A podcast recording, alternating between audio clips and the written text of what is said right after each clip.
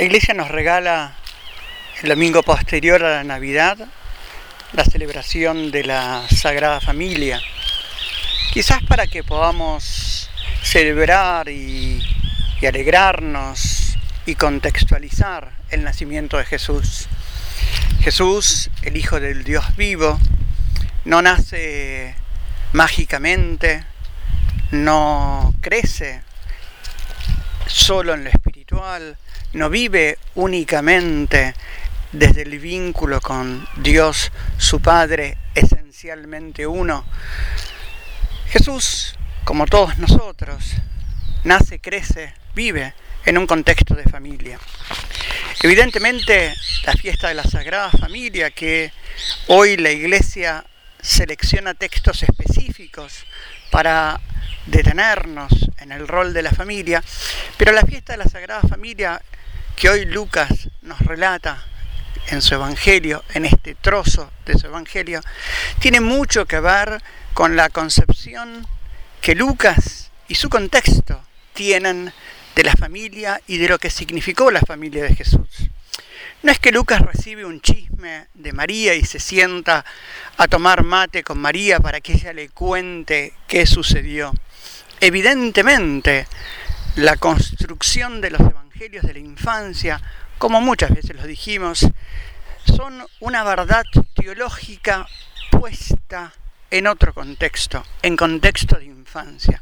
Una verdad teológica que las comunidades y que los evangelistas descubren del Jesús histórico, del Jesús, si quieren, adulto, del Jesús en la plenitud de la vida, unas verdades históricas que él, el evangelista, retrotrae a la infancia. Aquí llamativamente, lo que nos quieren contar el Evangelio de Lucas, lo que nos quiere contar el contexto, es que los padres de Jesús y el mismo Jesús son verdaderos cumplidores de la ley. Y esto no es un detalle menor, porque no está queriendo decirnos que son observantes, sino que Jesús está enmarcado en toda la gran tradición judaica.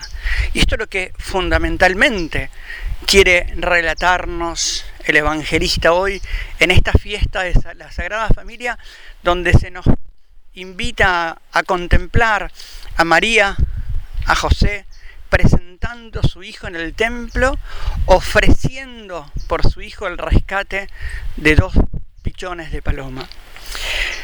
Israel, como todos los pueblos antiguos, descubre que tiene con la divinidad un vínculo de gratitud, de agradecimiento, pero también, especialmente en todas las religiones antiguas, este vínculo de querer agraciarse, este vínculo de querer complacerse con la divinidad. Por eso era costumbre en todas las culturas ofrecer a la divinidad las primicias, los primeros granos de la cosecha, la primera cría del ganado y en muchas culturas el primer hijo era ofrecido sacrificialmente, se entregaba a la divinidad ofreciéndolo como sacrificio. Israel rechaza profundamente el sacrificio humano y el sacrificio de los niños, por eso reemplaza la ofrenda del hijo por el rescate que pueden hacer otras ofrendas. Un ternero, un cabrito, si era una familia pudiente, pichones de paloma, si era una familia pobre. María y José ofrecen el rescate por su hijo como primicia de agradecimiento por el primogénito nacido, ofrecen estos dos pichones de paloma. Pero lo que continuamente, tres veces lo dice el texto de la liturgia que hoy hemos proclamado, lo que nos quiere decir que los padres lo hacen en cumplimiento de la ley judaica. Porque enmarcan a Jesucristo, y esto nos quiere recalcar el evangelista, enmarcan a Jesucristo. Jesucristo es un verdadero cumplidor de la ley. Jesucristo está inserto en esta gran tradición profética, en esta gran tradición judía. ¿Por qué es importante? Porque este Jesús al cual los evangelistas anuncian y proclaman, parecería una alternativa del judaísmo, parecería como que quiere, entre comillas, crear una religión nueva. Nada más ajeno a Jesús. Jesús es un judío que cumple la judaidad en verdad, en esencia, en plenitud. Jesús es un judío que vive profundamente su ser judío, pero pone los acentos en donde él, como verdadero hijo de su padre, como verdadero discípulo, como verdadero creyente, como verdadero buscador de Dios, pone los acentos que siempre estuvieron presentes en la ley, pone los acentos que el pueblo judío había olvidado o secundarizado. Y el pueblo judío que había, si quieren, puesto como en, prioridades, valores, mandamientos, ritos que no eran esenciales. Si se acuerdan, por eso será la gran pelea muchas veces en el Evangelio. ¿Cuál es el primero y más importante de los mandamientos? Y Jesús vuelve a recalcar una vez y siempre, amarás, amarás al Señor tu Dios, al prójimo como a ti mismo. Miren, este es, este es el núcleo, esta es la verdad de toda la ley judaica. José y María, verdaderos cumplidores de la ley, presentan al Hijo en el templo. José y María, como verdaderos judíos, prototipos de la familia judía, hacen del rito parte de su vida.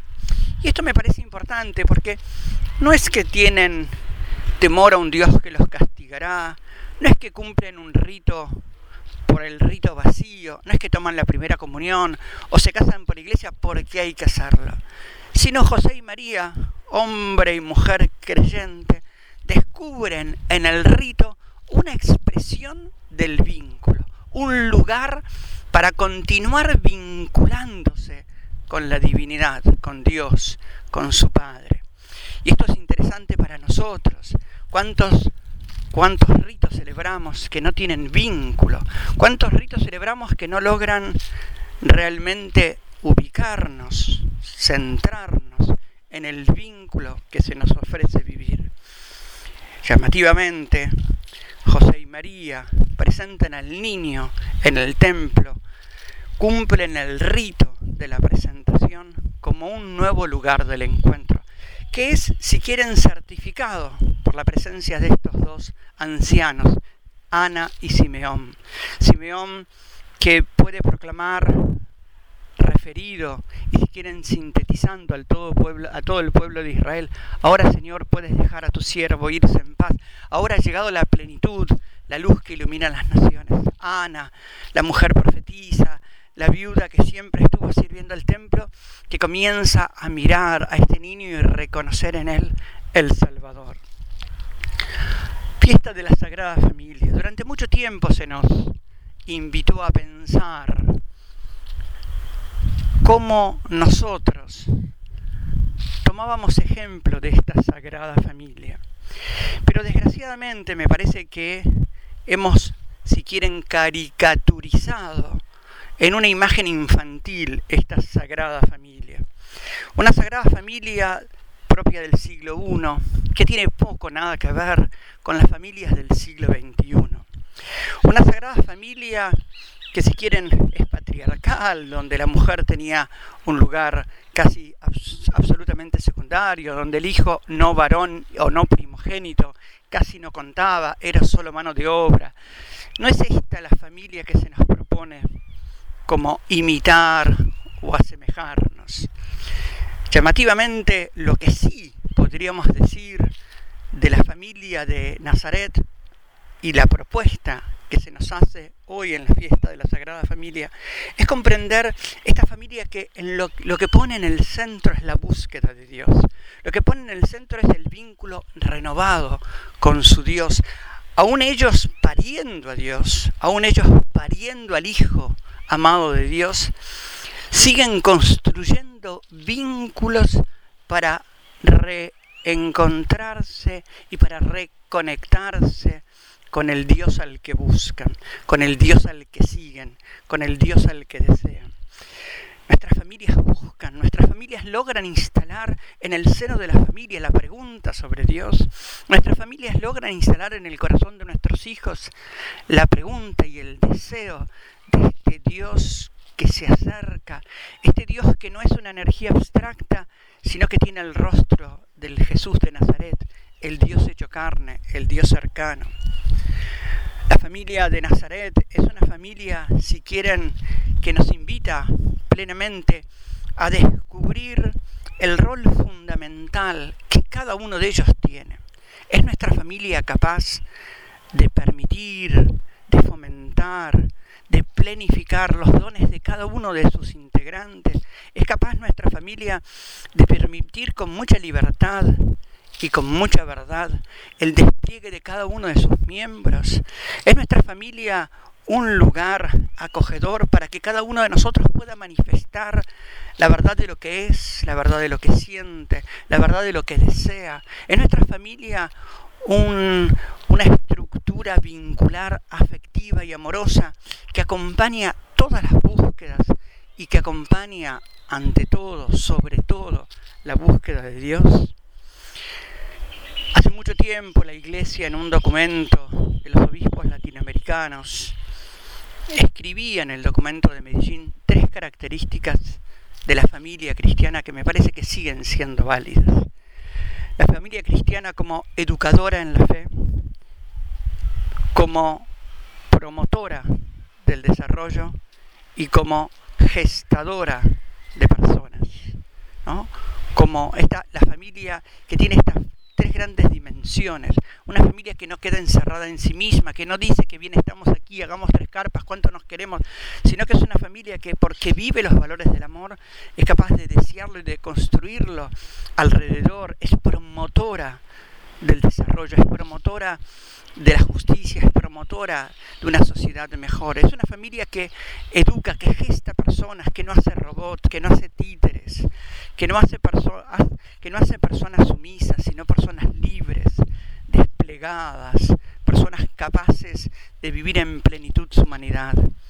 Y una familia educadora en la fe, una familia que ha sembrado la semilla, que acompaña la gestación de la semilla de la fe. Ojalá que en esta fiesta de la Sagrada Familia nuestras familias puedan descubrir sus dones, nuestras familias puedan descubrir sus fortalezas, nuestras familias puedan descubrir todo lo que se nos ha regalado, puedan también como comprometerse cada una de ellas, cada una de nuestras familias, a crear un espacio, a volver a crear un espacio del encuentro con nuestro Dios, del despliegue de la humanidad y de la promoción del desarrollo. Ojalá que nuestras familias sean capaces de tejer redes tan profundas que nuestra patria sea realmente una gran patria de hermanos, que nuestro mundo sea realmente el hábitat de la familia humana. Que así sea.